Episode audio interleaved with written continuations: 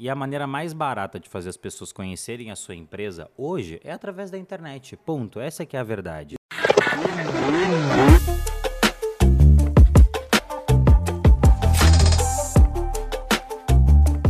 Estou aqui com o maior traficante do Brasil. Então, empreendedores e empresários obstinados por resultados, preste atenção que esse pode acelerar vai ser inesquecível, inenarrável. Estou aqui com Pedro Sobral. Daqui a pouco vai baixar a Polícia Federal aqui para levar o Pedro Sobral embora. O melhor, o maior traficante do Brasil. Pedro, queria te parabenizar por conquistar, né, o pódio, o primeiro lugar absoluto, inquestionável. Que né, isso, cara? O cara do tráfego O no cara Brasil. Do tráfego. Isso aí, não confundam, não confundam. Essa piada ela nunca, ela nunca, nunca vai ficar velha, entendeu? Todo mundo fala, mas é tráfico que você trabalha? Não, tráfego, meu povo. Tráfego, tráfego de informações, anúncios online. Mas obrigado Explica- pela es- introdução. Explica pra galera aí, Sobral, você que, enfim, é com certeza aí um dos caras que mais entende, não só no Brasil, no mundo, sobre isso, né? Sobre é, você gerar tráfego, que na verdade são visitas para tua loja, para o teu site, para o teu Instagram, né? O que, que é esse processo, essa geração de tráfego no marketing digital? Tá, fechou. Vamos, vamos começar pelo começo. Opa, boa ideia, hein? Caramba, eu sabia, cara, o Sobral. é Ele falou, eu vou chamar o cara aqui, que o cara é genial. Mas, moçada, eu vou dizer um negócio pra vocês, eu sou o rei da simplicidade. Mas é na simplicidade que você vai ver a genialidade aqui. Então começa pelo começo, por favor.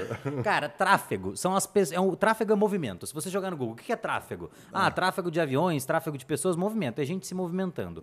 Hoje em dia, tráfego virou um sinônimo de pessoas na internet, porque é o movimento de pessoas na internet. A pessoa tá no Instagram, daí ela pesquisa alguma coisa no Google, ela entra num site, vai pro Facebook, vai pro YouTube. Então, o tráfego é o movimento de pessoas. O que que acontece? A gente tem duas maneiras da gente aparecer na frente desse movimento de pessoas. Pensa numa rodovia cheia de carro passando. O que que a gente faz? A gente pode comprar um outdoor para sua empresa, para sua marca aparecer naquele outdoor e você aparecer na frente da rodovia, na frente do tráfego de carros, você vai aparecer naquele outdoor. Na internet tem duas maneiras da gente fazer isso. A primeira é de graça, organicamente. Você posta, faz uma headline, bota essa carinha bonita que o Marcos tem na frente de um post pro Instagram, pro Zuckerberg e fala assim: caraca, vou entregar o Marcos, porque pô, o Marcos agora tá, tá bombado, tá fortão, tá bonito. Ele tá aqui, ele tá falando pra mim que ele não consegue se olhar na frente do espelho sem se elogiar, que a autoestima dele tá muito alta. Vocês viram que o Sobral é um cara extremamente coerente com a realidade, né? Além de genialidade, ele tem essa alta coerência com a realidade. Parabéns. Simplicidade e coerência são minhas Isso aí, habilidades. é isso aí. sensacional, Sobral. Aí o que acontece? Então a gente tem o tráfego orgânico, que é quando eu não pago para aparecer na frente das pessoas. Automaticamente o algoritmo me coloca na frente das pessoas. Tipo assim, tô postando lá no meu Instagram ou colocando conteúdos no blog da minha empresa ou do meu projeto, mas eu não, não pago anúncios. Isso Você é, não, org- é, isso é o orgânico, você não paga não. Você tá à mercê, você tá dependendo de um terceiro. Você tá dependendo do Facebook, do Google entregar o seu post para as pessoas. É óbvio que você pode ter estratégias para melhorar isso. Mas o tráfego pago é, é o quê? É quando eu pago para ativamente aparecer na frente das pessoas. Então eu ganho controle, eu ganho previsibilidade, que é uma palavra que todo empreendedor gosta. Eu ganho previsibilidade do quanto que eu vou aparecer e não só do quanto que eu vou aparecer, mas para quem que eu vou aparecer. Eu sempre dou o exemplo clássico. Eu posso mostrar o meu anúncio para mulheres que moram em Campinas, têm entre 20 e 25 anos, fazem aniversário em maio, estão usando um iPhone e têm interesse em moda e beleza. E aí o Facebook, o Google vai me dizer, Pedro, tem 30 mil pessoas que se encaixam nessa sua descrição. Tá aqui, você pode anunciar para elas. Então não só eu tenho o poder de aparecer para as pessoas, como eu tenho o poder de aparecer para as pessoas certas. Essa é que é a grande genialidade dos anúncios online legal. hoje. Acho que é um dos grandes poderes aí dos anúncios online, do, do tráfego online, é o poder da segmentação. Exatamente, né, exatamente. Você acha que toda, todo tipo de empresa consegue segmentar para o seu público? Cara, é só você pensar, o seu cliente, ele tá na internet? E a resposta sempre vai ser sim, tá todo mundo conectado o tempo inteiro. Anunciar sempre foi... aque- Qual que é o melhor lugar para você fazer o anúncio? Não, não interessa a época que você Onde existe. está o seu público? Onde está o seu público? E digo mais, para onde o seu público está olhando. Por que, que antes talvez era melhor anunciar no rádio do que anunciar em outros lugares? Porque tava todo mundo escutando rádio. Se amanhã todo mundo. Tem tem gente que me pergunta, Pedro, e se amanhã as pessoas pararem de acessar a internet e começarem a só escutar rádio? Eu falo, cara, nós vamos botar os anúncios no rádio, porque vai ser o melhor lugar para você fazer os anúncios. É onde as pessoas estão ouvindo e para onde elas estão olhando. E hoje em dia tá todo mundo olhando pro celular o tempo inteiro. Então esse é o melhor lugar para você fazer É, anúncios. Inclusive, às vezes eu tô no aeroporto, na rodoviária, E você para pra reparar, né? eu paro pra reparar. É louco, não é louco? Todo não, não, mundo não, tá- não. Cara, é bizarro. 80, é bizarro, 90% é das bizarro. pessoas estão com a cara no celular. É, e o seu cliente também. Inclusive, às vezes, no restaurante, tá? Eu e a Lilica ali jantando, aí às vezes comenta, amor, olha lá, ó, tá todo mundo com a cara no celular. Aí eu pego e brinco, então, Lilica, você tem que ter tolerância, eu vou fazer um storyzinho aqui agora, porque tá todo mundo no celular, eu tenho que estar aonde o meu público está, né? Exatamente. Porque pela Lilica eu faria stories, tipo assim, uma vez no mês, mas eu falo, amor, preciso trazer a merendinha pra dentro de casa. não é? Então aí. Qual é o nome da cachorrinha pequenininha? A Chloe. A Chloe. A Chloe tem que comer a raçãozinha dela. né? Exatamente. Chloe, Cloclo, Clotilde. o, que, o que ficar melhor aí pra você. Mas, cara, toda empresa deveria anunciar. Esse é o resumo, assim. Eu tenho certeza disso, que Isso é- toda isso é empresa... verdade, é. e, e os anúncios, eles cada vez ficam mais caros. Pensa que você vai comprar uma ação. É como se você pudesse comprar ação na baixa. A ação tá baixa agora, entendeu? E ela vai cada vez ficar mais cara. Porque cada vez mais as empresas vão acordar pro fato de que elas têm que fazer os anúncios online. Às vezes uma objeção das empresas, até das mais tradicionais, em não anunciar na internet ou se posicionar na internet é assim, ah, mas não tem como eu vender o meu produto online. E aí falta entender uma certa distinção entre vender na internet e vender com a internet. Total. Vender na internet é quando você tem o checkout online, você tem o e-commerce, você tem lá uma interface, uma página que a pessoa bota os dados do cartão, emite o boleto e paga online. Isso é vender na internet. Realmente, algumas empresas não vão ter fit, não vão ter aderência com a venda na internet. Mas toda empresa tem pelo menos o fit com vender com a internet, que é quando você gera a demanda, você gera os leads, gera os cadastros, gera os prospectos para visitar a tua loja e comprar roupa, para ir no teu restaurante, para, por exemplo, é, é, pedir um orçamento para sua gráfica, E- ou, e- e ou- pedir uma visita no imóvel, seu tem imobiliária. Então, toda empresa pode vender com a internet. E tem muita gente que fala assim, ah, mas como é que eu faço um bom anúncio, Pedro? Qual que é o grande segredo de um bom anúncio? E assim, é, é meio óbvio. Outro dia o cara me perguntou, ah, mas eu quero atingir varejistas que ganham mais de 10 mil por mês. Como que eu faço para atingir esses caras? Porque quando eu vou lá procurar os interesses, eu acho só o interesse varejo. Não tem lá varejistas que ganham mais de 10 mil por mês. E às vezes tudo que você tem que fazer é muito simples. É você falar no seu anúncio com quem você quer falar. Então é só você falar, cara, Estou procurando varejistas que ganham mais de 10 mil por mês. Se você é um deles, eu tenho um convite para te fazer, eu tenho um recado para te dar. Cara, eu vou estar fazendo um congresso, sei lá, online, vou estar tem um e-book aqui que eu estou disponibilizando para você. Vou fazer uma consultoria do seu negócio, tudo que você precisa se cadastrar aqui na minha página. Meu time vai entrar em contato com você para ver se XYZ. Então, às vezes é muito mais fácil da gente atingir o público certo do que a gente imagina. As pessoas elas ficam overthinking, elas ficam pensando demais em como fazer e acabam ficando paralisadas por ficar com esses, ah, mas se eu fizer desse jeito, se eu fizer desse jeito, se eu fizer desse jeito. E às vezes tudo que você tem que fazer é vencer o que eu chamo de linha do cagaço, né? Que é a linha do medo. Passa por cima da linha do Bota o que eu falo, eu chamo de fraudão psicológico. até, até uma vez, uma vez eu fiz um, re- um Reels. o- o- Fraldão, coisa é muito bom. Uma vez eu fiz um Reels que eu literalmente pus um fraldão, a fralda geriátrica, geriátrica, sabe? Falei alto, tá com medo, vai com medo mesmo. Se cagar, você tá com fraldão tal. E explodiu esse meu Reels, entendeu? Mas aí eu fui sofisticando meu posicionamento, meu Aí eu brand, tirei fora esse sou um Reels, cara é. mais premium e tal. E aí eu tirei o Reels. Eu pagaria pra ver esse Reels. eu- Eu, eu pagaria eu- fácil. E assim, a minha equipe, com razão, não deixa eu colocar o Reels. Então, quem viu, viu. Quem não viu, não viu. Mas realmente, às vezes, as pessoas. Fiquem só com essa ima- imagem na sua imaginação agora do É. fraldão geriátrico. é que muitas vezes as pessoas elas querem começar algo no negócio com a melhor estratégia, ou com a estratégia perfeita, ou uma estratégia certeira. E às vezes, antes de acertar, você vai errar um pouquinho. Não, não, com certeza. E, e o legal é que com o tráfego pago na internet, você consegue testar com pouco, né, Pedro? Não, é, cara, é muito Você barato. Não precisa de rios de dinheiro para É testar. muito barato. Em E média, eu- assim, com 10 reais você atinge mil pessoas. E não quaisquer mil pessoas. Você atinge as pessoas certas. E eu gostei muito do que você trouxe aí, que dá clareza para quem não está nos ouvindo, nos assistindo. Ah, às vezes eu não consigo a segmentação perfeita e precisa do meu público.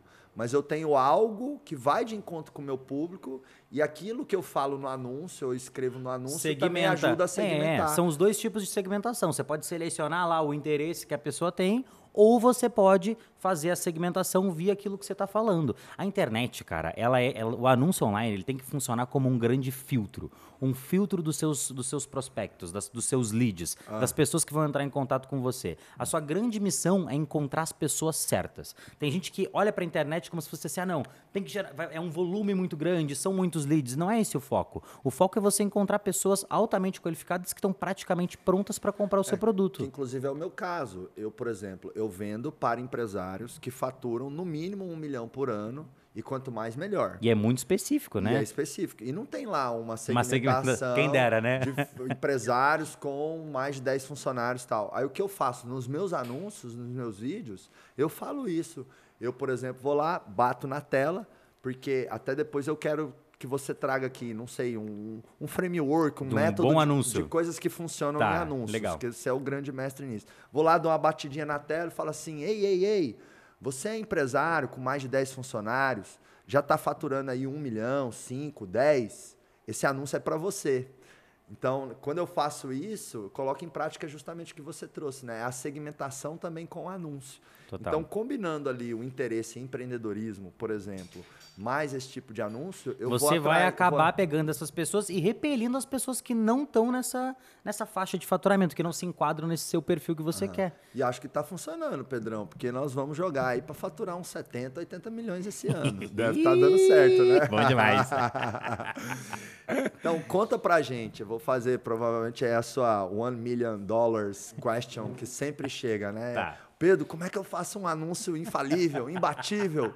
Aquele anúncio que vai ganhar o Oscar, o Emmy, vai ganhar o prêmio Sobral de tráfego. Olha, o melhor anúncio que existe é o anúncio mais simples. Muita gente acha que precisa de uma super produção, milhões de câmeras, cortes, um super roteiro, e na maioria das vezes o que você precisa são três coisas. A uhum. primeira você falou no seu anúncio, que é um bom gancho. O que é um bom gancho? É algo que vai filtrar as pessoas que vão ouvir o seu anúncio e as que não vão ouvir. Porque o seu objetivo com o tráfego é justamente repelir as pessoas erradas. Você tem que mandá-las embora. O seu anúncio ele tem que ter o poder de repelir as pessoas. Então, o que, que pode ser um bom gancho? Primeira coisa que você pode usar, uma pergunta. Pô, você é empresário e fatura mais de um milhão por ano?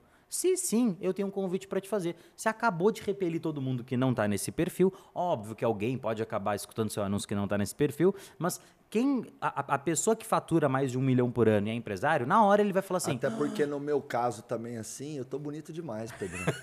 Então, Aí é fácil, é fácil, então, é fácil. Então acaba que mesmo pessoas que não estão na minha segmentação, elas querem elas te ouvir, querem elas ver assim, que elas falam assim, eu pô, esse cara, cara, é top demais. Ele fala bem, ele, tá, ele é bonito demais. Então assim, gente, eu desculpa, eu tô com um problema de autoestima, ela tá muito elevada. Entendeu? E, então, isso é, é ótimo, isso. isso é ótimo, isso é ótimo. Então, primeira coisa, um gancho. E aí tem, assim, tem quatro maneiras de você fazer um gancho. A primeira é com uma perguntinha, que é a mais fácil de fazer. A segunda é com uma sacada contra-intuitiva. Essa aqui uhum. eu aprendi com o Wendel. Legal. O Wendel Carvalho. Ele já Legal. veio aqui, né? Já veio aqui, tá. já. Tem o, tem, tem, o podcast dele aqui, então, também. Então, o Wendel, ele fez um anúncio. Eu, a gente não se conhecia muito bem, mas o anúncio dele era assim. Você sabia que a sua agenda tá matando a sua produtividade? Aí eu falei assim, caraca, velho, como? A minha agenda é o ápice da minha produtividade. E aí ele me explica por A mais B o porquê que a minha agenda tá acabando com a minha produtividade. E na hora que eu escuto aquilo, cara, vem um insight, vem uma, uma sensação de esse anúncio tá falando comigo. E é essa é a sensação que você tem que gerar no seu anúncio para o seu anúncio converter. Pô, esse anúncio está falando comigo. Quando você faz um, um, anúncio, pô, empresários muito bonitos e com uma barba perfeita. Na hora eu me identifico. Eu falo assim, pô, sou eu, empresário muito bonito com a barba perfeita. Eu, eu, falo assim, esse anúncio ele está falando comigo. Quando ainda eu falo que a minha agenda está matando a minha produtividade, esse anúncio está falando comigo. Então, o que, que todo empresário que fatura mais de um milhão pensa ser verdade e que não é? Me diz você. Um, essa foi difícil, você, né? Você que é empresário e fatura mais de um milhão e tem medo de quebrar o seu negócio. Não, não, mas uma coisa assim que todo mundo, todo empresário fala assim, cara, isso daqui é verdade, mas que na verdade ah, não é. Você é uma... quer uma coisa contra-intuitiva. Contra-intuitiva. Você que é empresário, fatura mais de um milhão e acha que cada funcionário que você contrata é uma dor de cabeça, Isso é uma mentira. É uma mentira. Então o seu anúncio pode começar. Se você acha que cada funcionário que você contrata é uma dor de cabeça, o seu negócio vai quebrar. Putz, você já, já largou. Legal. Já, já, já largou uma patada em cima do cara. Aham. Então, assim, você trouxe uma coisa que ele pensa, pô, eu penso assim. Eu penso que to toda nova contratação na minha empresa é uma dor de cabeça. Vou parar para ver o que, que esse cara tem para falar. E aí você entra para a segunda parte do anúncio, que é o quê? Que é o corpo. O que, que é o corpo do anúncio? No final das contas, quando você faz um anúncio, você sempre tem que ter um objetivo. Que é chamar a pessoa para algum lugar, é convidar a pessoa para fazer alguma coisa. É, o, é, o, é o motivo pelo qual você está fazendo aquele anúncio. Então, você chama a pessoa para o quê no seu, nos seus anúncios, normalmente? Para ele se cadastrar numa página? É, para preencha as informações que a minha equipe vai fazer um diagnóstico da sua empresa para ver se você está na hora de fazer a imersão do acelerado empresarial. Então tá, diagnóstico da sua empresa. Então, o que, que é o corpo? O corpo é o que, quando e onde. Então, você acabou de fazer a pergunta, você é empresário e fatura mais de um milhão por ano, então eu tenho um convite para te fazer. É o seguinte, o que? A minha empresa vai fazer um diagnóstico, a minha, a minha equipe vai fazer um diagnóstico da sua empresa. Quando? Ainda hoje você vai receber uma ligação da gente e a gente vai entrar em contato com você para fazer, esse- fazer esse diagnóstico. Então esse é o corpo. É para onde que a pessoa está se cadastrando, para onde que ela está indo depois que ela clica naquele anúncio. E a última etapa é o simples call to action. É falar para a pessoa, cara, aperta no botão de saiba mais que está em algum lugar aqui perto de mim e faz o seu cadastro. Aperta no botão de download que está em algum lugar aqui perto de mim para baixar o nosso e-book. Então são as três etapas: gancho, corpo e call to action. Qual que é o problema das pessoas? Elas a, a minha esposa, ela fala que às vezes o bichinho da improvisação ele me pica. Então eu tô, sei lá, treinando uma palestra e aí eu tenho o roteiro certinho do que eu tenho que falar. E aí daqui a pouco eu começo a improvisar e começo a viajar na maionese. Ela fala assim: ó, o bichinho da improvisação tá te picando de novo. E no anúncio você não pode deixar o bichinho da improvisação te picar. Porque o anúncio sempre tem que ter somente essas três partes. E você tem que ser relativamente rápido para falar isso. Rápido assim, 45 segundos, um minuto e meio no máximo, vai ter um bom anúncio. É óbvio que a gente pode fazer um anúncio só com texto, anúncio no Stories, anúncio com uma caixinha de perguntas, mas na essência, um bom anúncio vai ter um bom gancho, um corpo simples e um call to action claro. Call to action. É, Você é bom mesmo, né? Eu sou, eu sou bonzão, no. Pessoal, vou interromper aqui esse podcast que eu vou pegar uma consultoria de tráfego aqui. Ô, time, liga pro pessoal da nossa equipe de marketing. Manda aí, eles então. virem aqui. Mas, cara, sabe o Não negócio? vou fazer isso com a, com a galera daqui do Pode Acelerar. Todo, porque- todo dia eu gravo um anúncio. Sabe, um dia um amigo meu me falou: você tem que tomar cuidado com aquilo que você faz todos os dias, porque isso é o que, te, isso é o que vai te moldar. E aí eu escolho com muita sabedoria aquilo que eu faço todos os dias. E tem gente que acha que assim, ah, ele tá exagerando, não é que ele grava um anúncio todo dia. Não, cara, todo dia eu gravo um anúncio. Todo dia, todo dia. Se for um anúncio stories, e a maioria deles nem vão pro ar, É, e é mas que- é uma prática. É o que você falou, com celular, uma coisa simples, informal, enfim. Exatamente, porque a pessoa vai estar te assistindo na maioria das vezes na palma da, da mão dela, Uhum. no celular. Então, às vezes, você bota uma estrutura muito complexa, uma câmera, uma iluminação muito boa, e você acaba mais repelindo as pessoas do que atraindo. A maioria dos meus anúncios que mais convertem são anúncios que eu gravo com a própria câmera de selfie do meu celular. Pedro, quantos milhões você já investiu em campanhas de tráfego para quantos tipos Tá. de, de, de, de, de quant- quantas pessoas, quantas empresas diferentes? Tá. Os milhões que eu já investi, que eu tirei do meu bolso e coloquei, foram 10. Agora, os que eu já gerenciei de outras empresas Exatamente. foram mais de 300 milhões já. Mais de 300 Mais de milhões. 300 milhões. De quantas empresas barra pessoas, mais ou menos? Mais ou menos umas 60 empresas diferentes. Umas 60, uns 5 milhões em média ali, né? É, mas tem, mas tem empresas que investiram 100. Alguma empresa investiu 100 desses 300 milhões. Então, assim, não é... Tem muitas, eu tenho muitas empresas menores mas, e tenho algumas empresas que investiram 20, 30 e várias empresas que investiram pouco. Mas o que acontece? Até mesmo com as empresas que investiram pouco, eu muitas vezes é delas que eu tiro os meus maiores aprendizados de anúncios online. A gente tem, eu sempre dou um exemplo, né, que é eu cuido do tráfego hoje da hoje a gente faz a gestão do tráfego da Natália Arcuri. E a gente faz a gestão de tráfego de um cara que chama Seu Armindo. Seu Armindo, ele é apicultor. Ele é a pessoa, assim, ele trabalha com abelha. Ele é a pessoa que não tem o perfil de ser um grande comunicador. Cara, só que ele faz uns anúncios muito bons. Por quê? Porque ele segue o nosso método, ele segue o nosso framework, ele segue esse nosso passo a passo, que é exatamente o que eu acabei de, de te explicar aqui. Então eu consigo aprender tanto com o pequeno empresário, pequeno e médio empresário que não vai investir tanto, que vai investir seus 10 reais por dia, às vezes seus 100 reais por dia, quanto a pessoa que vai estar colocando lá 10 mil, 20 mil, 30 mil reais por dia em anúncio online. E de acordo com essa sua grande experiência aí, o que que. Claro que tem que testar tudo, tem sempre os contextos, né? Qual o público, qual a empresa, ou a pessoa, o nicho tudo mais. Mas assim, você acredita que está caminhando para os anúncios em vídeo converterem mais do que os anúncios em imagem? Cara, eu acho que não. Assim, eu tenho hoje eu hoje eu tô rodando fazendo um investimento grande nesse mês em alguma em algumas campanhas específicas. Quando eu digo campanhas, são campanhas para divulgação de um produto, de um determinado evento, e é bem meio a meio, assim. Muitas vezes as imagens performam bem e muitas vezes os vídeos performam bem. Então, eu, assim, eu diria que o, o 80-20, né, aquela nosso conhecido Pareto, ele não tá tanto assim no formato do anúncio, mas tá assim na, na parte criativa do anúncio, no, no que que tá escrito, no que que tá sendo falado no vídeo. Muitas vezes uma imagem com uma boa chamada, com uma boa headline, acaba convertendo melhor do que um vídeo. E depende muito da pessoa. Se for um cara bonito igual você, normalmente o vídeo vai converter melhor, entendeu? Nossa, Agora, é... Pedro, você é genial, cara. Eu, assim, eu, assim, porra, eu já te amava, agora eu te amo mais. Assim. Tô só enchendo a bola dele, que, eu- que é pra ver se ele me convida pra parte 2 do, do podcast. e a Lelica te falou, não enche a bola dele, hein? Ô, ô, ô, então, a gente pode dar um uma diretriz para os empreendedores que nos acompanham aqui? Sempre teste imagem Im- e vídeo. Imagem, sempre. sempre, sempre. Não Vale tem, a pena testar. Não tem por que não. Não tem por que não. Se for uma diretriz, é assim. Você vai anunciar na internet? Sempre faça no mínimo seis anúncios e procure anunciar para quatro tipos de segmentações diferentes. Então, quatro públicos diferentes. Ah, se o meu negócio é para empreendedores, pô, eu vou anunciar para empreendedorismo, para pessoas que têm interesse no, sei lá, no- na revista pequena. Exame. Exame, vou anunciar para as pessoas que se envolveram com o meu Instagram e vou anunciar para um público XYZ. Então, sempre teste diferentes segmentações e faça ali cinco, seis anúncios, que não é algo tão sobrenatural de você fazer cinco, seis anúncios diferentes. Legal. E pela sua experiência também, você vê que os anúncios vêm diversificando muito é, o próximo passo do anúncio? Como assim? Deixa eu explicar. Então, me parece que antes eu navegando ali no feed e tudo mais, parece que sempre quando eu clicava num anúncio, me mandava mais para uma landing page, para uma página de captura. Tá.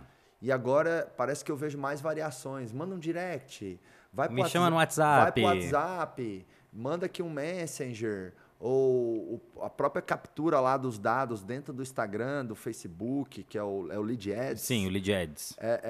Parece que está tendo mais, mais, mais, mais variações, né? Eu mais acho que assim, o, o mercado vai amadurecendo e as pessoas começam a testar coisas diferentes, assim. Aquele negócio que na internet é igual idade de cachorro, todo ano vale como sete. Então, é- não, não, não, é real, velho, é muito real.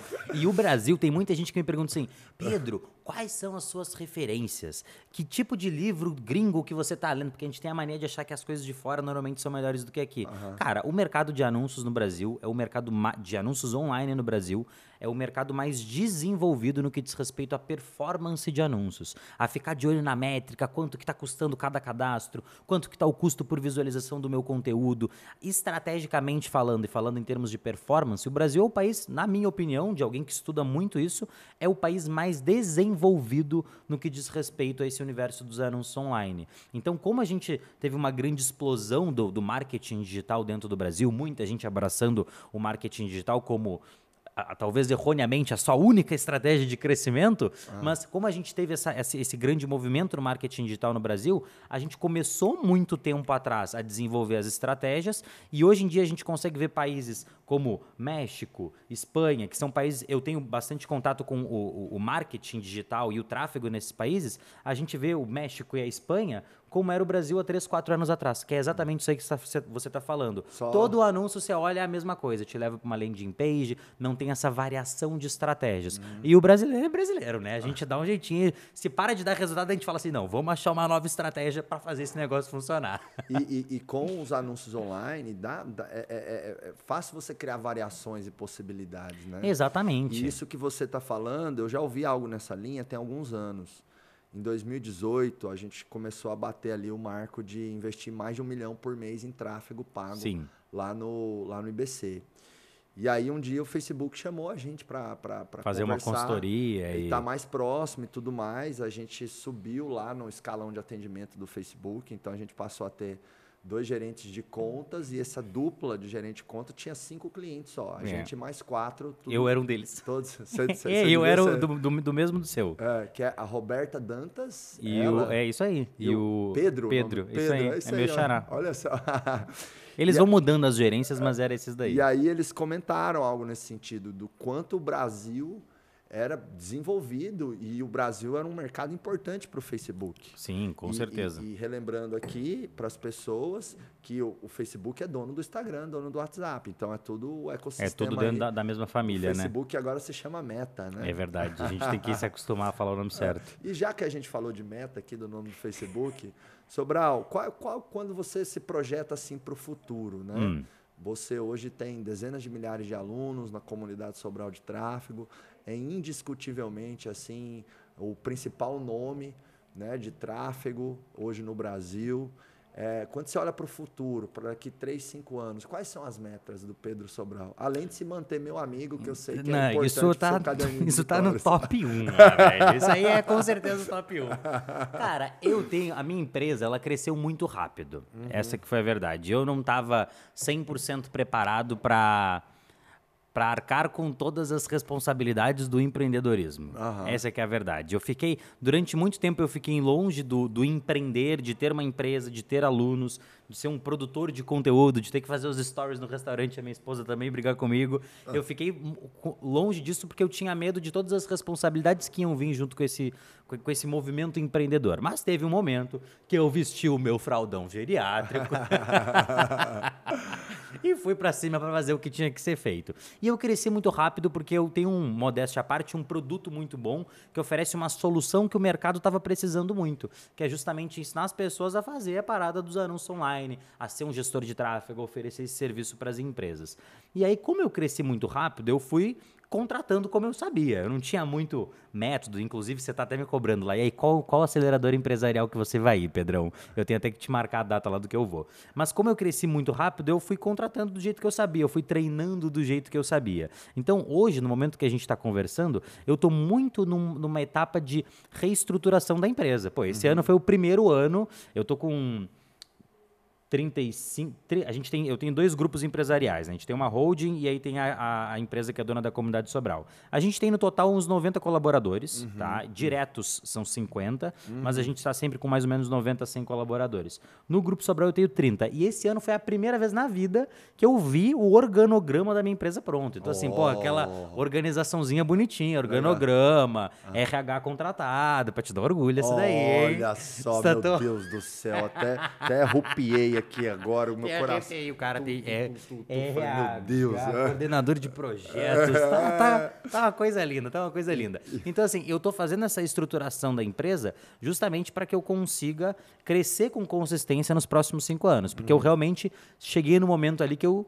Eu, eu fui crescendo, crescendo, crescendo enlouquecidamente nos últimos quatro anos. E aí eu chegou, chegou no momento que eu falei assim, cara, agora eu tenho que burocratizar um pouco as coisas para que eu consiga crescer com mais consistência de maneira mais sustentável. Hoje a gente tem lá a comunidade com quase 40 mil alunos, então a gente tem.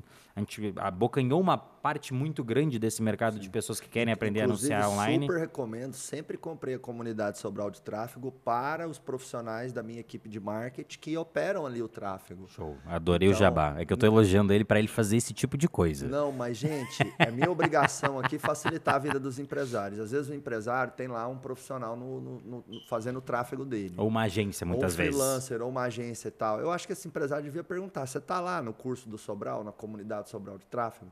Porque todo mundo que é bom de tráfego está lá. É, Exatamente. É pré-requisito. É tipo assim: ah, para fazer pós-graduação tem que ter feito Graduação. Pra fazer tráfego, Para ser bom de tráfego, tem que estar na comunidade Sobral de Tráfego. de Ô, verdade. edição, vocês cortam esse pedaço do que ele falou e manda para mim depois que eu vou usar isso de anúncio? Ô, Gabi, lembra de negociar o cachê depois lá com a, com a, com a Pri, a esposa do Sobral, que eu sei que é ela que manda. Ela é que manda, não, não.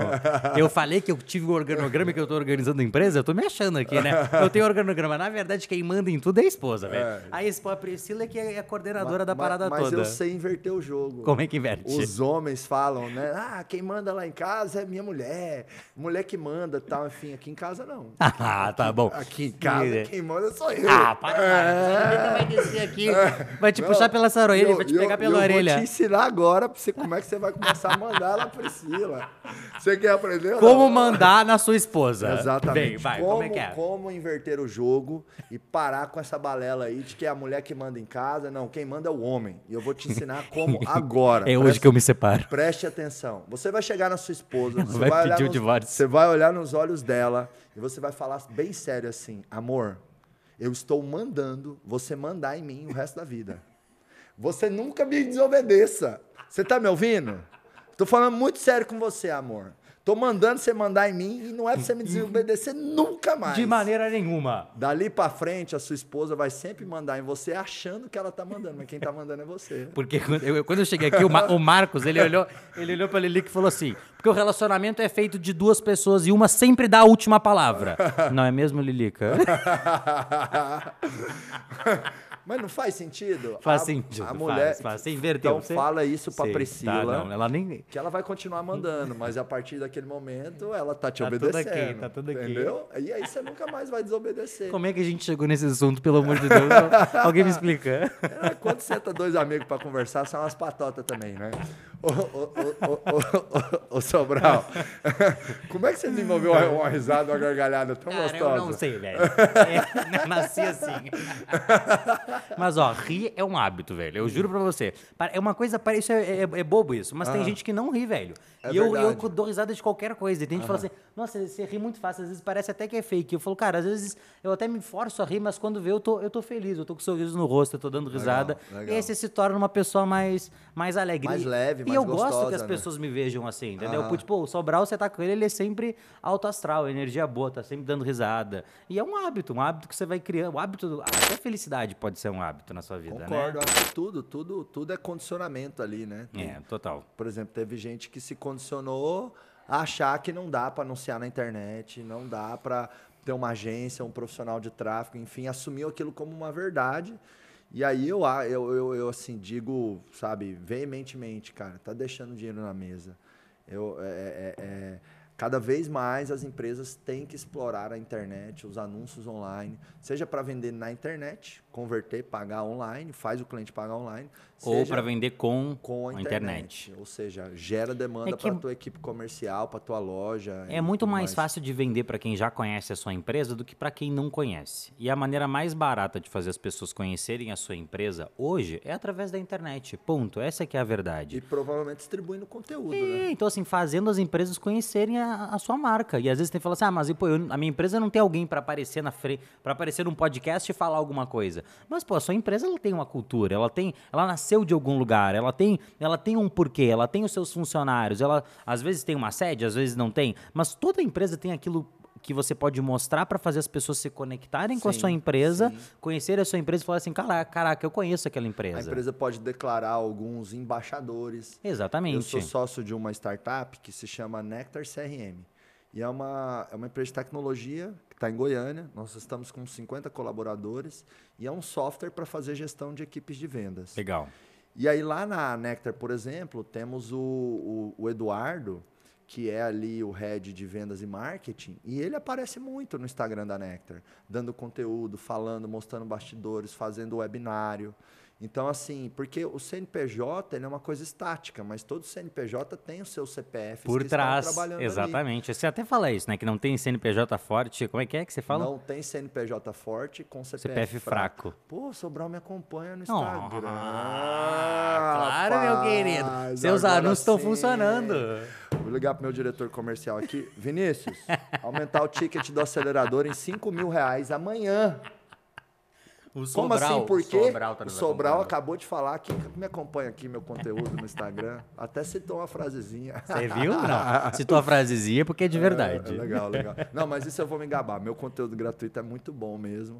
Tem uma galera que eu admiro muito e sou fã e me acompanha, inclusive você. Claro, claro. E, enfim, um monte de gente legal. Agora, você está demorando muito para ir no acelerador, hein, Sobral? É você tá verdade, mais né? enrolado que o Thiago Brunet, do que o Wendel Carvalho, que já Eles já foi. foram? Já foi. Você tá mais enrolado que o Janguier Diniz, cara. O cara é bilionário, o cara tem 14 mil funcionários, ele já foi lá no acelerador empresarial, você já não Eu sou um cara foi. muito ocupado.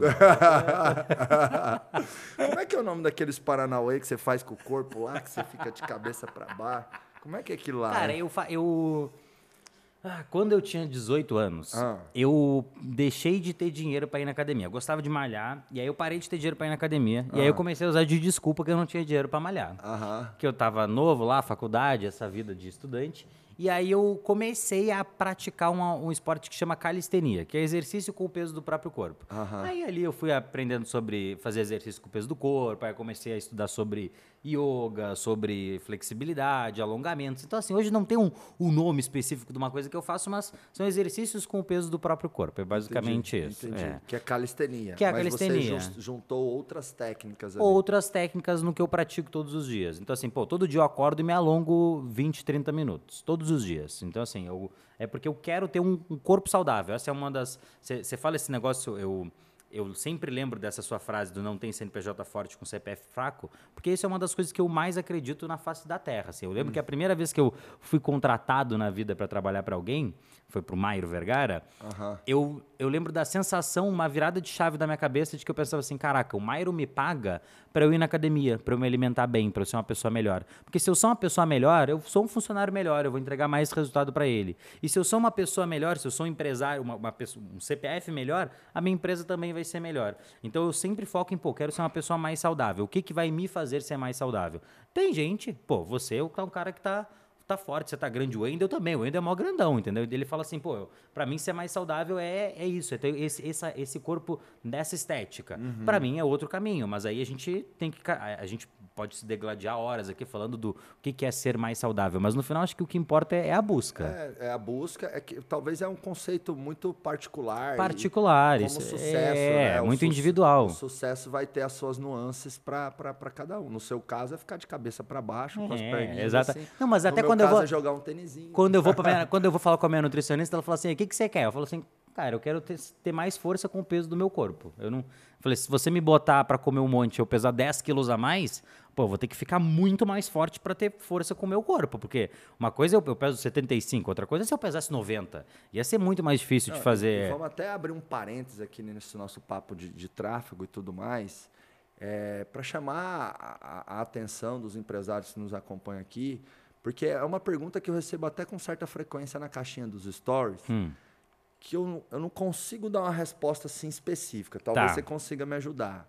É, é que assim, qual, qual a correlação de sucesso na empresa com atividade física? Ou qual é o peso, sabe? Quantos por Tipo assim, me pergunto, Marcos, quantos por cento fazer atividade física Impacta no seu. impacta nos seus negócios? Tem que fazer ou não? Papapá. E aí eu quero a sua opinião, porque eu sei que você é eu um acho- cara que se alimenta bem, que faz atividade física. E, poxa, um cara super bem sucedido também, né? Eu acredito que é assim, olha. é, outro dia eu estava até fazendo exercício eu postei uma sequência de stories falando. Às vezes eu gosto de fazer exercícios que me deixam o tempo inteiro com vontade de desistir. Então eu tô lá fazendo um treino e eu tô o tempo inteiro falando assim, cara, por que, que eu tô fazendo isso? Eu não aguento mais fazer isso. Eu vou parar, vou parar na metade, vou fazer só mais um e vou parar. Por quê? Não tem ninguém me vendo. Por que, que eu vou ficar fazendo isso daqui? Só que o que acontece? Ao mesmo tempo que eu tenho essa voz, vozinha falando pra mim isso, eu tenho uma outra vozinha aqui que tá dizendo, cara, vai, velho, vai só mais um, você não vai morrer.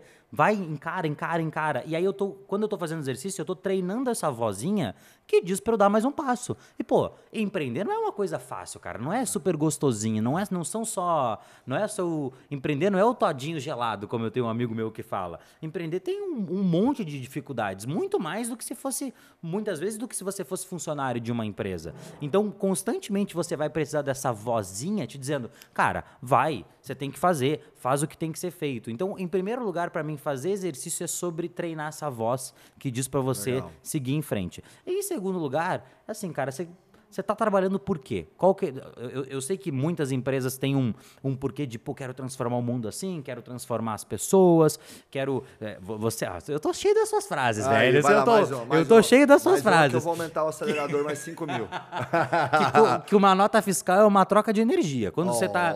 Não é?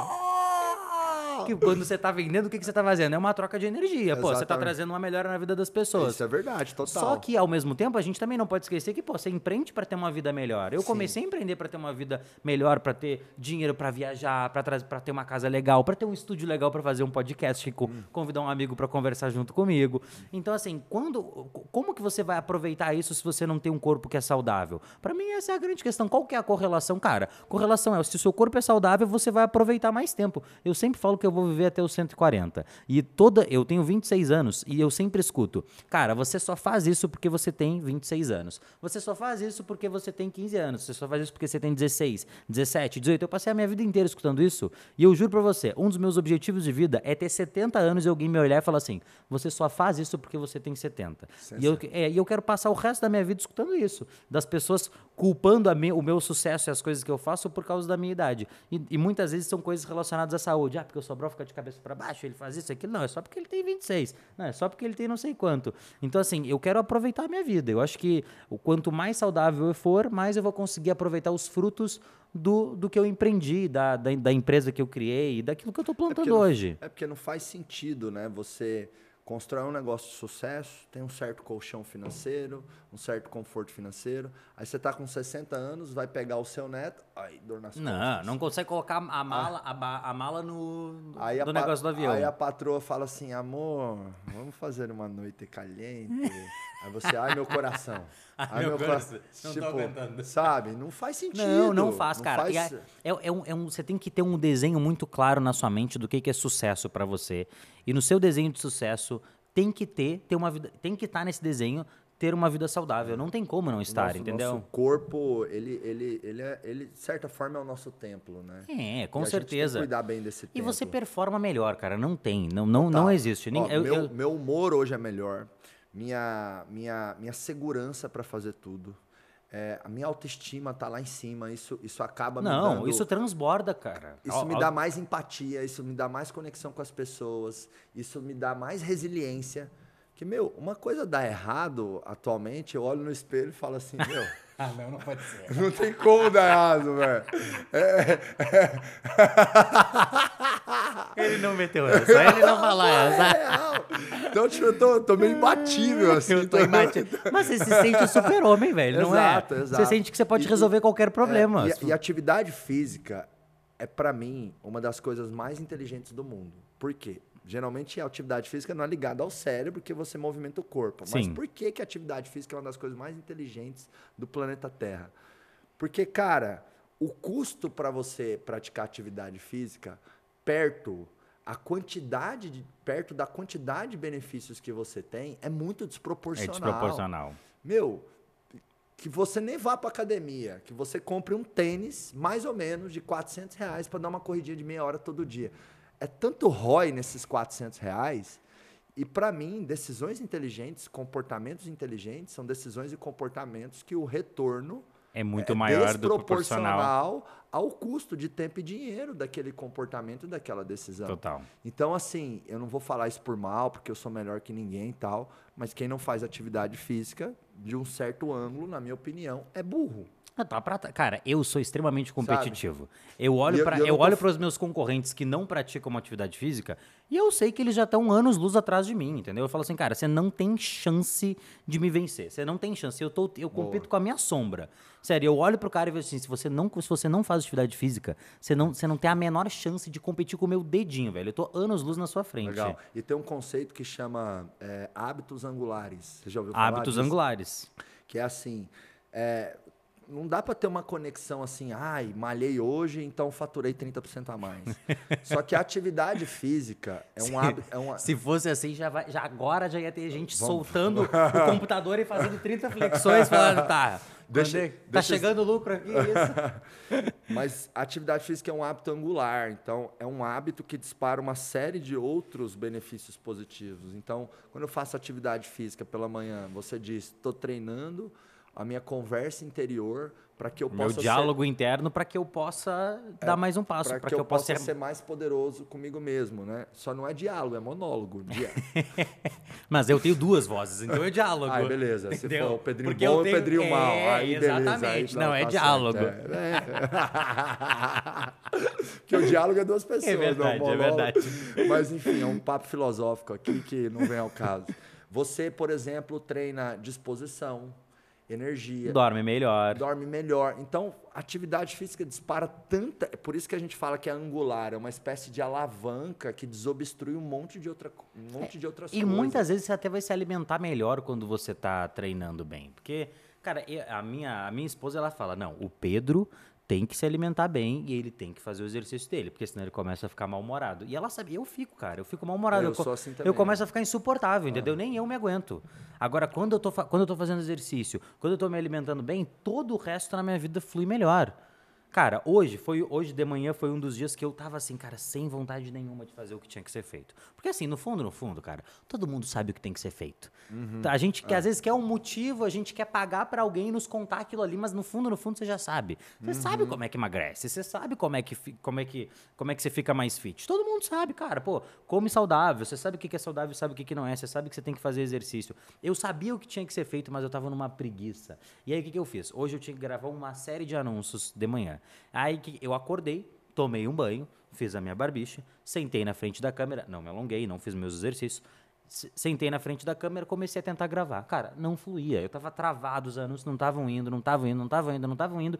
Eu falei, tá, não, vou parar, vou dar uma respirada. Me, me levantei e falei, cara, pô, vou, vou me alongar. Fiz, fiz a minha rotina matinal no meio da manhã, totalmente incomum. Fui lá, me alonguei e tal, dei uma respirada, voltei pra gravar. Cara, foi um anúncio atrás do outro. Sentava, gravava, sentava, gravava, sentava. Aí tudo começou a fluir melhor. Então, assim, o exercício ele faz todo o resto melhorar, até mesmo a parte intelectual, a parte de você ter que tomar suas decisões, você ter que, gravar um anúncio, subir um anúncio, fazer uma campanha, fazer uma reunião com o seu liderado, fazer uma reunião com o seu time. Tudo fica Legal, muito legal. melhor. Sobral, agora é o seguinte, quais são os erros mais comuns que você vê as empresas e os gestores de tráfego cometendo nas suas estratégias de tráfego e nas suas campanhas? Tá, eu acho que assim, vamos começar pelo começo, que é. Eu tô sempre, vamos começar pelo começo, né? Isso- Ele isso- tá. Isso, isso é importante. É importante, é importante. Mas até o final desse podcast, eu A quero gente que você vai- a gente vai pro- e e- em algum momento você comece pelo meio e Tá, pelo final. tá, fechou, fechou. Pensa aí uma solução. Ah, não, não, deixa, de- deixa comigo. Deixa comigo. Porque hoje eu me alonguei, então eu consigo. Eu tô. Porque parece assim, ah, não, não, alongou, tocou no pezinho lá, tá? Já era, Zerou, né? velho. É. O cara vai conseguir fazer tudo agora. Assim, o, o principal erro é você achar que o tráfego vai fazer o milagre. Que fazer os anúncios é a grande solução para todos os seus problemas.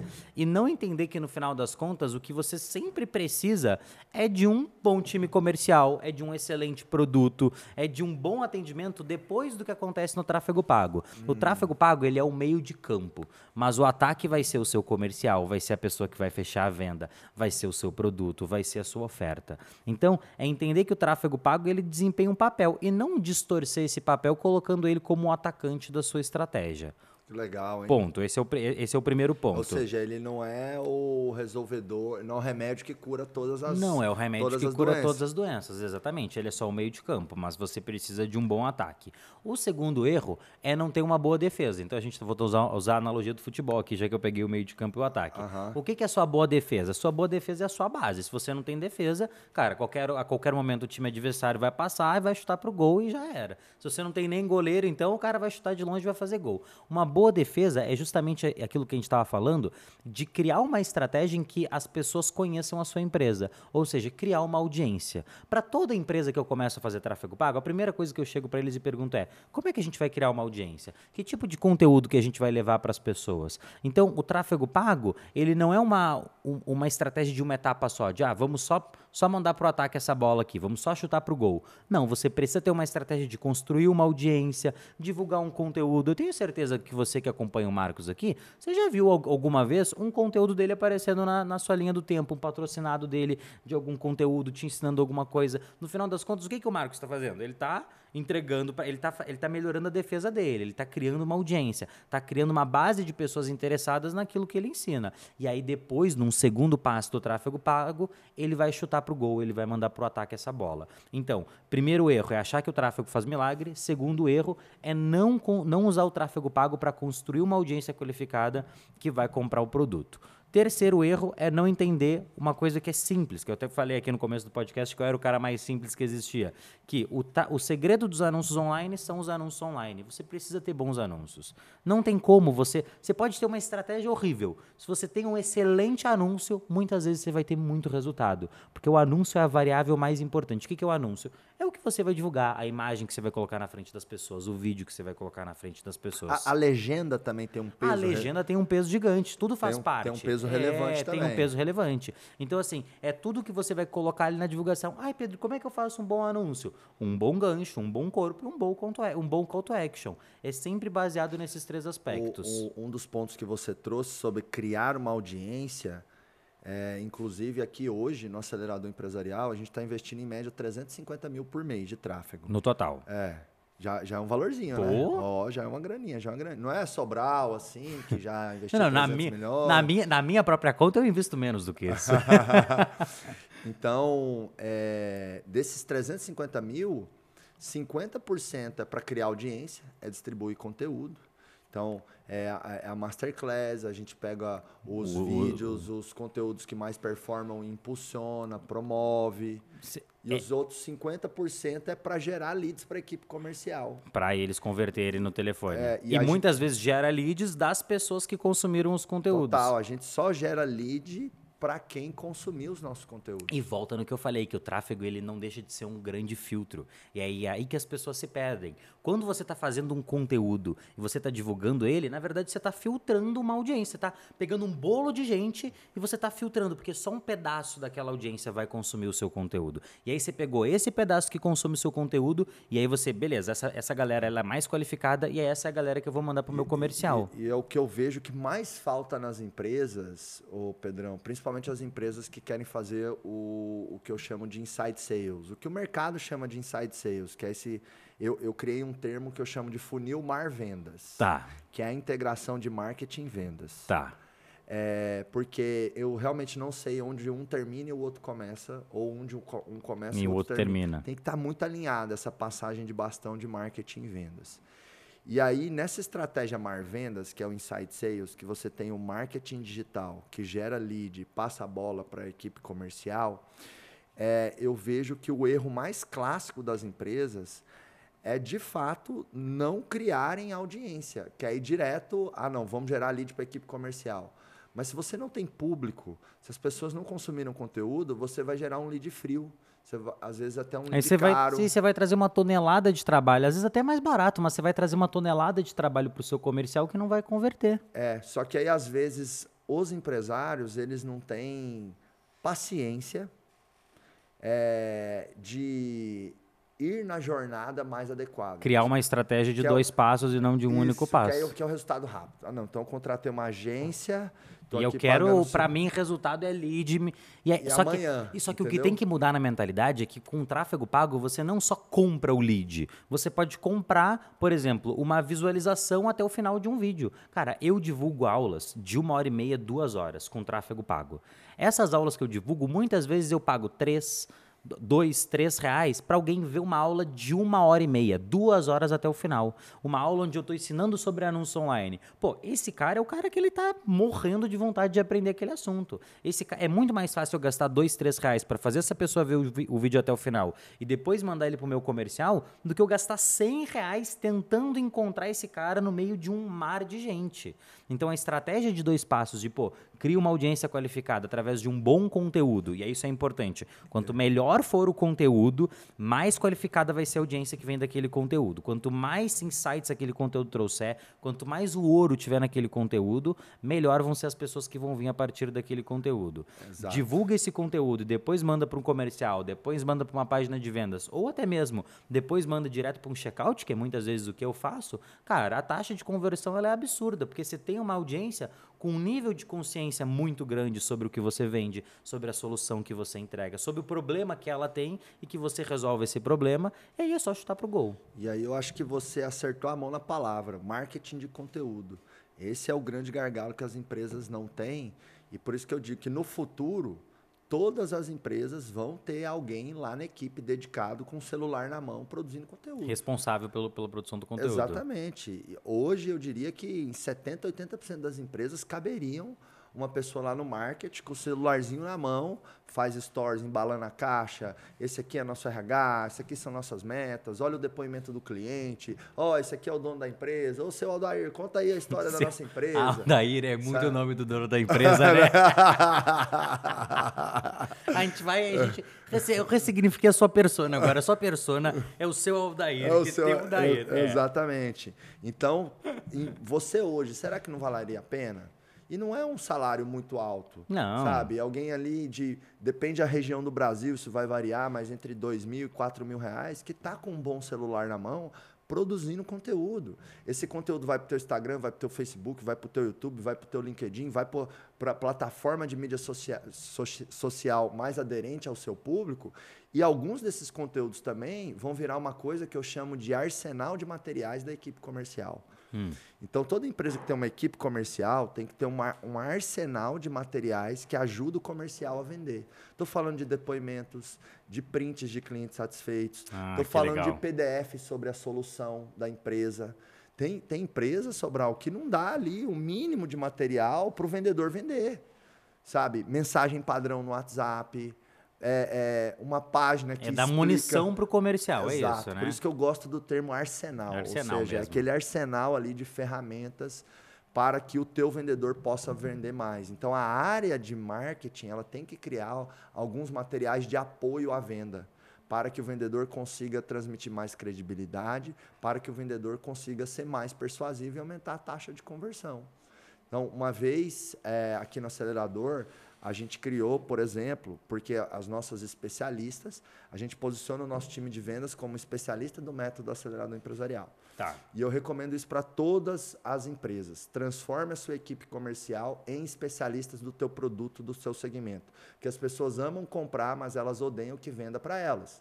Então, quando eu chego numa concessionária, ao invés do vendedor me atender, vai ser um especialista. Um especialista da Volvo vai te atender Exatamente, agora. Já um dá outro. É, não dá um punch, é. você empodera o teu Pior, comercial. É verdade. Você vai numa farmácia de manipulação, a vendedora vai e te até, atender. E até a pessoa do comercial se sente mais, mais empoderada. Mais empoderada. E isso também traz ali uma certa, uma certa postura na equipe comercial de ser mais consultivo você não é um tirador de pedido, você é especialista. Não, e de querer entender mais sobre o produto, né? Exato. Que no final das contas é a coisa mais importante para o comercial. Exato. E hoje, muitas vezes, o cliente ele vai para um processo de compras, ele entende mais do produto ou do serviço do que o vendedor. Por quê? Porque tem o Google. Então o cara vai lá. Ele fez o dever fuça, de casa, né? Faz, o dever, faz de... o dever de casa. Então, posicione a sua equipe como especialista no teu produto ou no teu serviço. Isso vai dar autoridade para o teu time e além disso o cliente vai perceber mais valor no relacionamento com a sua equipe comercial. Então, ah, eu tenho uma loja de roupa, especialista em moda feminina. Ou eu tenho é, um, uma indústria de papelão, ao invés de ser vendedor, sabe? É o, é o especialista de embalagens. Que legal. Ou uma então, loja de suplemento, especialista de. Vida fitness, de, enfim, hipertrofia, crescimento muscular, Legal. tudo mais. Esse aí eu poderia ser, sim, né? Porque sim, você tá, Alguém para o Marcos. Por favor. Por favor, produção socorro. É, Tira o Marcos daquele. Quando eu tô com amigos aqui que eu gosto muito, eu fico mais soltinho. Lá em Goiás, ô, ô Sobral, tem um arroz que é o arroz cristal. Arroz cristal. Aí tem ah. uma propaganda do arroz cristal que ficou famosa há muitos anos, que é assim, soltinho, soltinho como arroz cristal. Aí, Aí você tá igual arroz cristal, é isso? Família ou algum amigo que está muito soltinho, você fala, você tá arroz cristal, hein? Você tá soltinho igual arroz cristal, é muito ô, boa. Ô, ô Sobral, então é muito legal a gente trazer essa consciência aqui para os empresários, né? Da importância dos anúncios online.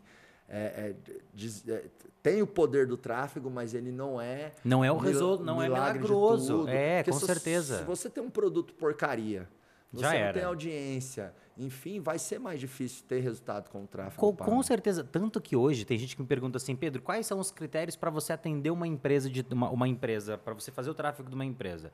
O primeiro critério é a empresa estar tá disposta a produzir conteúdo, porque se ela não tiver, até dá para ter resultado com tráfego, mas é muito mais difícil. E aí é muito mais difícil do meu nome ficar bem na, como falar no Rio Grande do Sul, bem na fita, que, pô, quando o Sobral é bom, toda empresa que ele toca para fazer dá resultado. Não é que o Sobral é bom, o Sobral é esperto, o Sobral pega as empresas que ele sabe que vai dar resultado. Então, pô, primeira coisa é que a empresa tem que estar tá disposta a fazer essa produção de conteúdo. E segunda, que a empresa tem que estar tá disposta a investir, testar, experimentar, gravar novos anúncios, testar novas estratégias, testar novas segmentações, porque no final das contas, cara, o que faz o tráfego funcionar é o teste. Você precisa, ah, Pedro, que profissional que eu busco para minha empresa para ser um gestor de tráfego? Você tem que pegar aquele menino, aquela menina, com, com apetite, com vontade de aprender, com vontade de testar, com vontade de fuçar, porque é isso que eu busco no gestor de tráfego, quando eu vou contratar um gestor para mim, é isso que eu quero. É alguém com apetite, alguém com sede, alguém querendo fuçar, alguém querendo aprender, aquela pessoa que é quase maníaca, que gosta dos detalhes. É essa pessoa que eu vou trazer pro meu time. Capacidade fuçativa. Capacidade fuçativa. Vai fazer um disco que tem que ter o cesão lá em cima.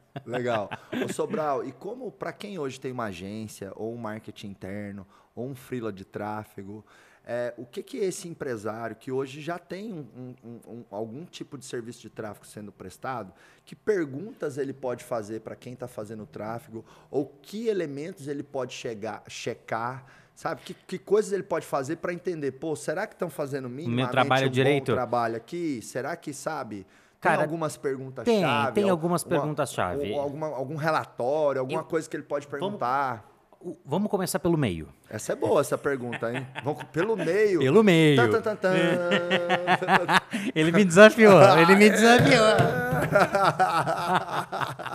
Depois Boa. que o, tra- o começo é o tráfego ser feito. Beleza. Depois que o tráfego foi feito, lá no meio do processo, tem a geração dos relatórios. Cara, Tá. a primeira coisa, capricho com os relatórios. Parece uma coisa boba, Ah. mas o relatório, ele, ele é bonito, ele é feio, ele é uma planilha branca, ele tá coloridinho, ele tem a identidade visual da empresa. O capricho com relatório mostra a organização do gestor de tráfego. Legal. E organização é uma das, skill- das skills mais importantes do gestor de tráfego. Não quer dizer que sempre que o relatório está feio, o trabalho está sendo mal feito. Aham. Tá? Mas aí como que você vai saber se o trabalho está sendo bem feito ou mal feito?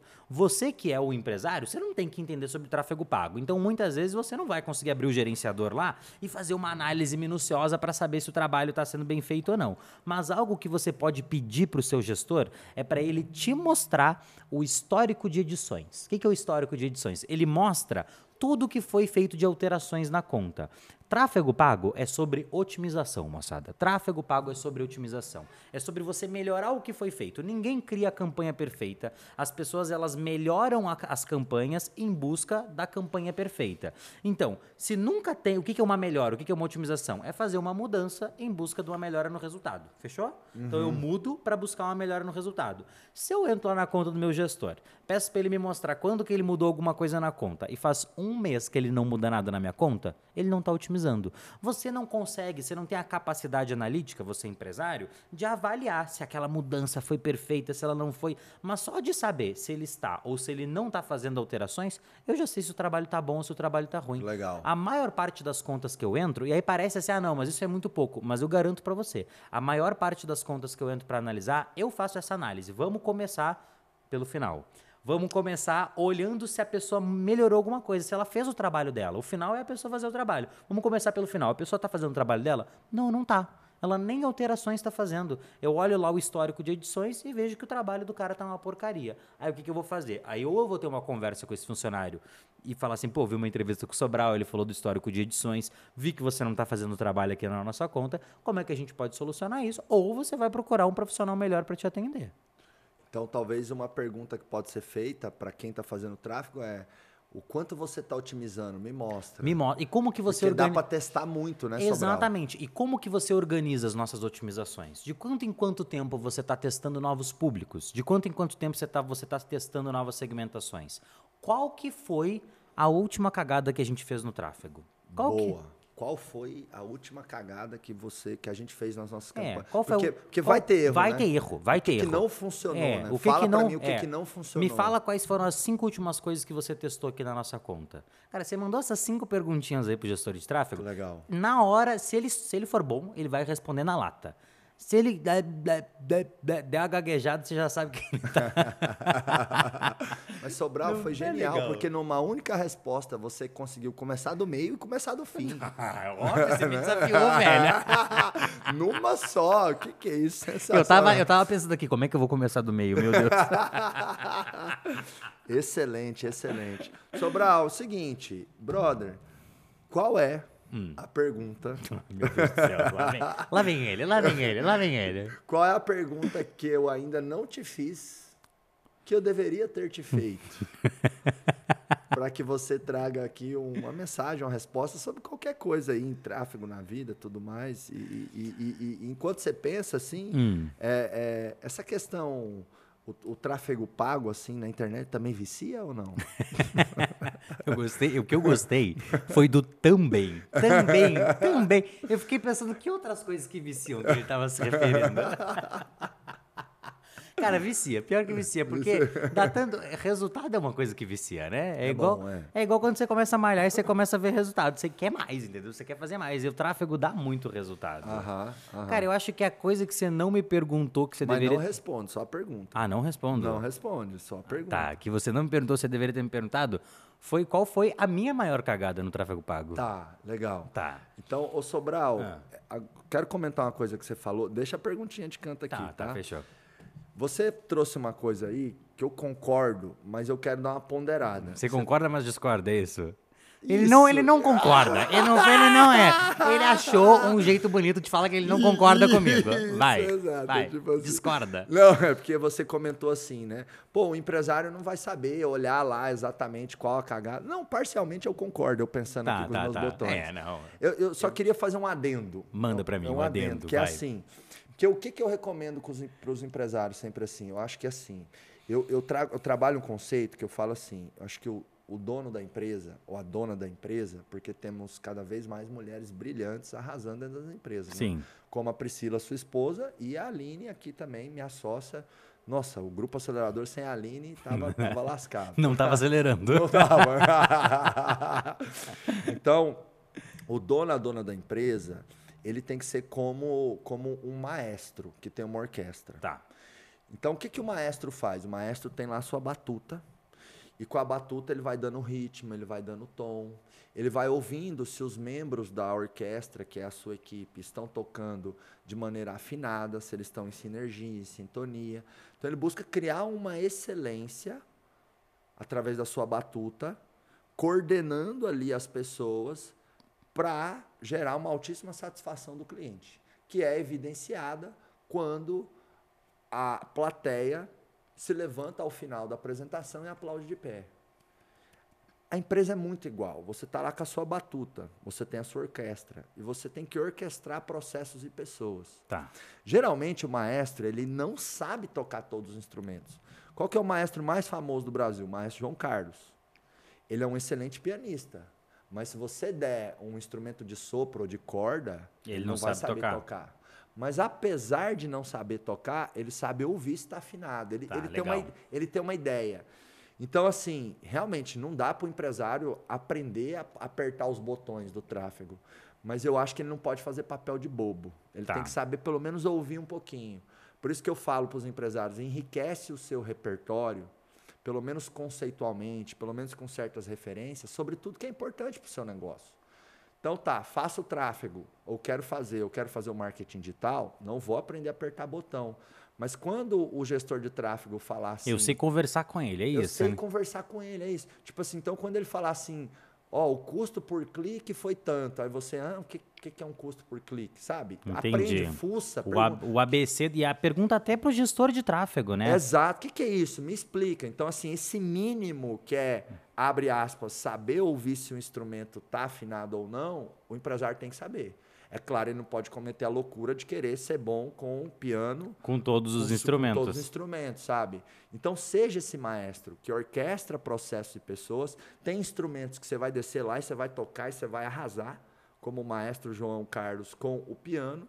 Mas mais importante do que o instrumento que você toca é saber ouvir. Tem que saber ouvir lá o time de tecnologia, tem que saber ouvir se o galera do marketing do tráfego está tocando afinado. Aí você tem que estudar, você tem que ser um estudioso, amigão. Você tem que enriquecer o seu repertório. Uma coisa que eu, que eu fazia papel de bobo, às vezes, eu fui estudar, pelo menos um pouquinho, é tecnologia. Hum. Chegava a minha gerente de desenvolvimento de software lá no IBC para conversar comigo, e ela, o banco, o Ruby on Rails, a biblioteca e o código, e não sei o quê. Ela falava um monte de coisa, eu ficava O boiando. que que tá acontecendo? Aí um dia eu falei assim, ô Nath, pode tirar aí umas três horas, você vai me ensinar todas essas siglinhas que você E, fala cara, aí. isso é muito legal porque é dar espaço pro seu colaborador, pro seu funcionário, te dar aula. E eu- Isso. E eu, falo isso pros meus gestores. Eu falo, cara, sabe qual é o melhor gestor de tráfego que existe? É aquele que dá aula pro cliente. Você, funcionário, você, colaborador da empresa que consegue dar aula para a pessoa que você está atendendo, cara, isso aí é muito enriquecedor para os dois lados, tanto para o gestor quanto para a pessoa que vai valorizar mais o seu trabalho por entender aquilo que você faz. Uau! E essa pessoa vai conseguir também te ajudar, te gerenciar melhor. Te né? gerenciar melhor, com toda certeza. Você está dando para a pessoa habilidades, recursos e ferramentas para pedir para você, não, foca mais nisso, eu quero mais isso daqui. E aí o cliente vai ficar mais feliz porque ele vai ter mais, vai ter mais resultados que ele quer e o gestor de tráfego vai ficar mais feliz porque vai conseguir gerar mais resultados e vai ser mais reconhecido pelo trabalho que ele está fazendo. Vou, vou, criar uma diretriz, vou criar uma frase de impacto. Vamos, cima, manda, é agora. que você é agora. falou. O bom colaborador de verdade dá aula sobre aquilo que ele exerce na sua função. É isso. É isso aí. que que é? Sensacional, Sobral. Essa foi, essa foi um collab, cê, essa foi... Você tem que voltar, você tem que voltar. Vou criar uma máquina do tempo só para passar um ano mais rápido para fazer sentido para você voltar, Tá, né? Porque a, a gente repete os convidados assim de, de, de, ano em ano, né? Perfeito. Mas, Sobral, me veio agora uma iluminação divina aqui. Hum. Algo profundo, de cima, de dentro, de baixo, 360, que é uma, a seguinte pergunta. Ah. Qual foi a sua maior cagada no tráfego? Não sei de onde veio essa ideia. Velho, É, que essa é pergunta... Eu, eu, tô, eu me surpreendi agora com, com a sua habilidade de entrevistador. Foi algo assim, eu falei, caraca, eu tenho, você tem um curso sobre isso, velho? Eu compraria na hora. é o cafezinho comenta aqui. antes. Cara, a minha maior cagada no tráfego foi não ter colocado meu, meu fraldão geriátrico antes e ter assumido o meu papel como empreendedor e ter começado a ensinar tráfego para as pessoas antes. Por quê? Porque o momento da minha vida que eu mais aprendi tráfego foi quando eu comecei a ensinar tráfego para as pessoas. E eu deixei isso passar durante muito tempo por medo de começar a empreender, medo de lidar com as responsabilidades do, do empreendedorismo, medo de documentar minha jornada e medo das pessoas me acharem ruim. E no começo eu era ruim mesmo, porque eu estava começando, no começo da jornada a gente é ruim. Só que se eu tivesse desde o começo da minha jornada essa documentação, desde quando eu comecei, hoje a minha história ia ser muito mais legal de ser contada. Eu ia dizer, olha, eu tenho o meu vídeo da primeira vez que eu fiz tráfego pago, olha como eu era ruim. E olha só como é que eu tô hoje, oito anos depois. Então foi de não ter começado antes a compartilhar e a ensinar tráfego pago para as outras pessoas. Acho que essa foi o grande estalo que eu tenho do maior cagada que eu fiz no tráfego pago. Claro que tiveram várias. Eu joguei dinheiro fora dos clientes, mas isso aí tudo a gente conserta e depois traz mais resultado para eles para eles esquecerem. Mas a maior cagada mesmo foi essa. E curioso que, te ouvindo aqui, é, tem, tem um ponto que me caiu a ficha, que você está falando, né? A, a, o momento que eu mais aprendi foi quando eu comecei a ensinar. E quando eu comecei a ensinar mais gestão, liderança, processo, indicadores tal, enfim, eu percebi que eu melhorei muito usando aquilo que eu... Que você mesmo ensinava. Exato. Não, porque, com certeza. Porque o meu nível de, de, de exigência comigo Com- aumentou. Porque como é que você vai ensinar um negócio que você não está implementando? Exato. E aí você vê você ensinando uma coisa numa aula e você fala assim, caraca, mas eu não tô fazendo isso daqui na minha empresa. Aí você fala assim, nossa, eu tenho que começar a fazer isso. Isso. Tem que ter mais coerência. Mais coerência. Um exemplo É. disso é. Poxa, o acelerador empresarial, o CNPJ, tem, tem cinco anos de vida, mais ou menos. Uhum. Mas eu considero que ele tem dois anos. Por quê? É até meio confuso isso, né? Tá. Como assim, cinco, você considera que é dois? É Benjamin Button, né? O É, eu concordo, mas discordo. Tem cinco, mas tem dois.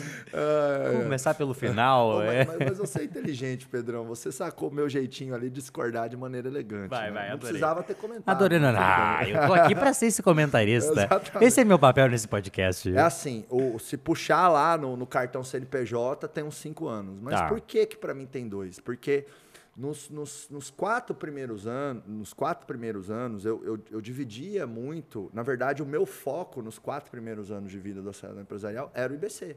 Tá. Né, que inclusive você já foi fazer consultoria Sim, de tráfego lá no é IBC. verdade. Senhoras e senhores, 2016, 2017, o IBC foi a primeira empresa maior, a primeira empresa Uma assim, grande, grande- que contratou a consultoria de tráfego do Sobral. Sobral foi lá, passou uns dois dias com o meu time de tráfego.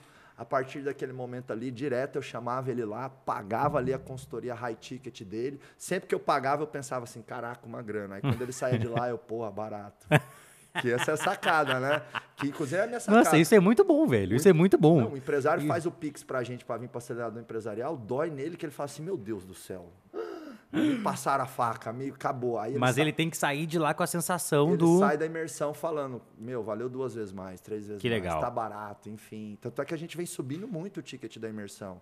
O acelerador empresarial subiu mais de 100% nos últimos 12 meses. Caraca. Por quê? É tanto feedback positivo que eu escuto que eu falo, cara, eu tô entregando muito mais combinado. E você chega a justificar esse. Eu vou, posso fazer uma pergunta? Claro, na hora. Você chega a justificar esse aumento de ticket? Tipo assim, quando você vai vender ou você simplesmente vende mais caro e deu? Como é que você justifica o aumento do ticket? Eu, pra... treino, eu treino muito o nosso time comercial com os motivos pelos quais a gente está aumentando o ticket. Ah, tá, sim. entendi. Então, por exemplo. na- Então não é do nada que você aumenta, você Não, tem os tem, motivos. tem uma lógica. Por exemplo, Tá. o último aumento, a gente colocou o seguinte: olha, tem turmas que estão esgotando. Então, quando a empresa ela tem mais demanda do que estoque, ela tem que aumentar o Total. preço.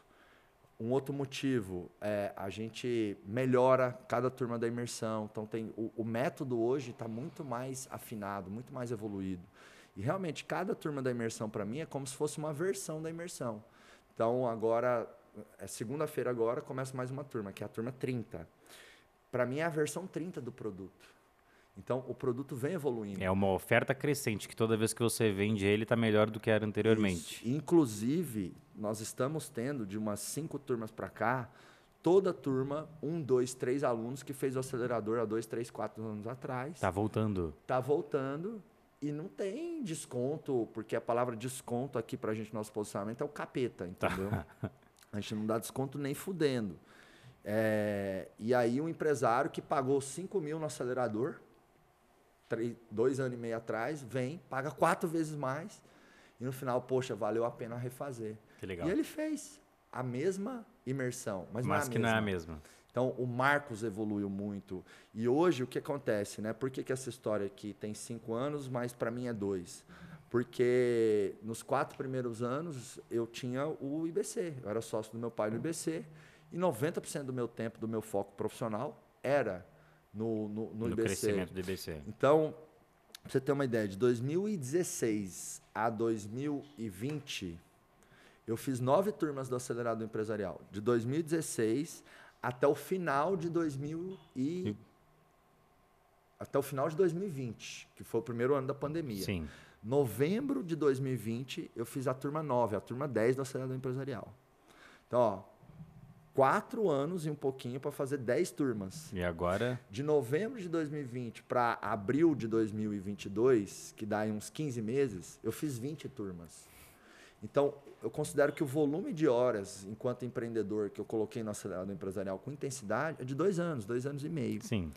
E, e- e a gente cresceu muito rápido. Então, a empresa era praticamente ali eu, a Aline e três colaboradores, quatro colaboradores, há pouco mais de um ano. Nós estamos chegando a 70 pessoas na equipe agora Do acelerador. do acelerador empresarial, somente da empresa de educação, do acelerador empresarial. E aí a gente tem um RH já super maduro, com três pessoas no time. A gente está rodando agora uma pesquisa de clima do Great Place to Work para a gente ranquear como uma das melhores empresas para se trabalhar do Brasil.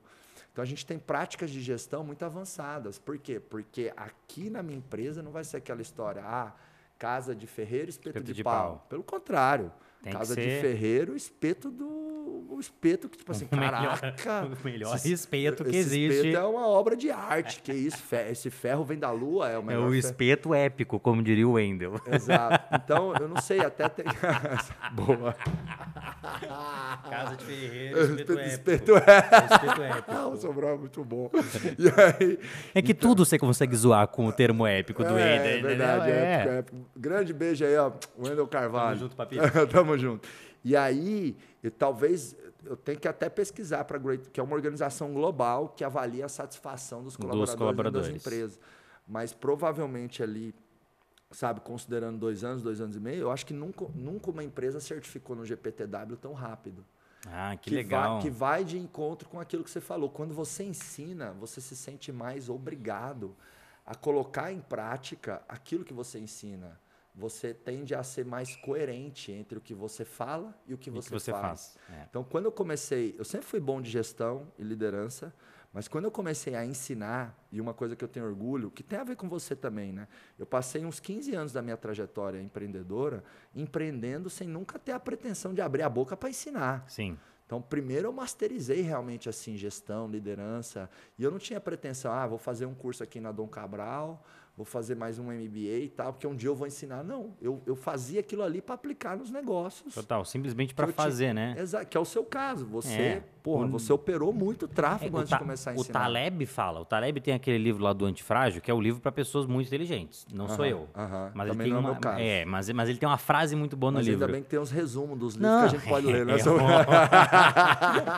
Você não precisa ser o cara mais inteligente do mundo. Mas ele tem uma frase que ele diz assim: aqueles que, aqueles que fazem deveriam falar, e aqueles que falam deveriam fazer. Então, tem muita gente que só fala, fala, fala, fala e deveria fazer mais. E aqueles que fizeram e fazem durante muito tempo, como nós, são as pessoas que devem realmente começar a falar e colocar isso pra fora. Então, eu, por mais que eu diga assim, ah, eu deveria ter começado antes, e essa foi uma das minhas cagadas, eu me orgulho muito do tempo que eu fiquei aprendendo, quietinho no meu canto, só executando, pra aí estar maduro bastante pra começar a ensinar pras pessoas. Mas aí vem aquele boom do crescimento que a coerência exige que você seja mais que você, que você esteja mais de acordo com aquilo que você ensina, né? Então, pô, tô ensinando o cara a fazer um teste XYZ, tô ensinando a pessoa a fazer um anúncio desse jeito, um anúncio daquele jeito. Cara, eu tenho que estar fazendo o teste XYZ, tenho que estar fazendo um anúncio desse jeito, um anúncio daquele jeito. E quanto mais coerente eu sou com aquilo que eu ensino, e eu sei que o que eu ensino e sei o que, que o que você ensina é o,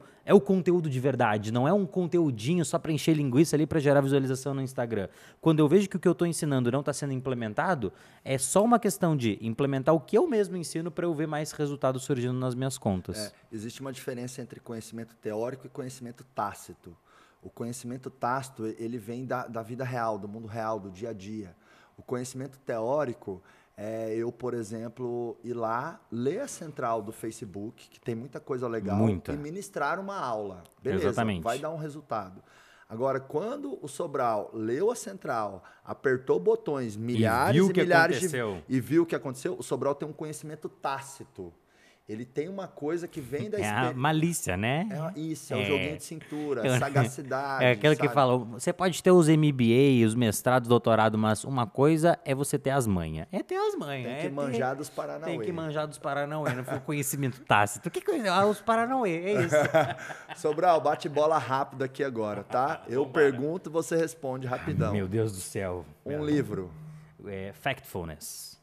Fact o quê? Factfulness. É cheio de fatos, é cheio de informações. É o livro que eu tô lendo Olha aí, agora. o, o cara des- descredibilizando as minhas palavras inteligentes. eu pergunto um livro. Olha a resposta dele. Factfulness. É o livro que eu tô lendo eu, agora. tipo- Por isso que eu lembrei. Beleza. Um filme. É, Escritores da Liberdade. Deus, Existe? família, Tudo. grande sonho. Filhos. Com esse bate-bola, chegamos aqui ao final do Pode Acelerar, mas a gente tem um, ri- um ritual de encerramento aqui. Legal, legal. Nossa equipe vai pôr uma música que é aquele vai descendo na boquinha. E da aí eu vou garrafa. ter que descer. é Você vai isso? ter que descer. Tá. Põe, põe a Ainda mãozinha que aqui, põe aqui. Olha lá. É brincadeira. Eu sei. não. Mas se não fosse, a gente ia dançar. Você sabe que eu sou pau pra qualquer O obra. final é assim, ó. Eu falo pode, você fala aí acelerar. Fechou. Então, pode, você acelerar. Aí eu falo pra essa câmera, é isso? tá, exatamente. fechou. Contagem regressiva. 3, 2, 1. Pode! Acelerar!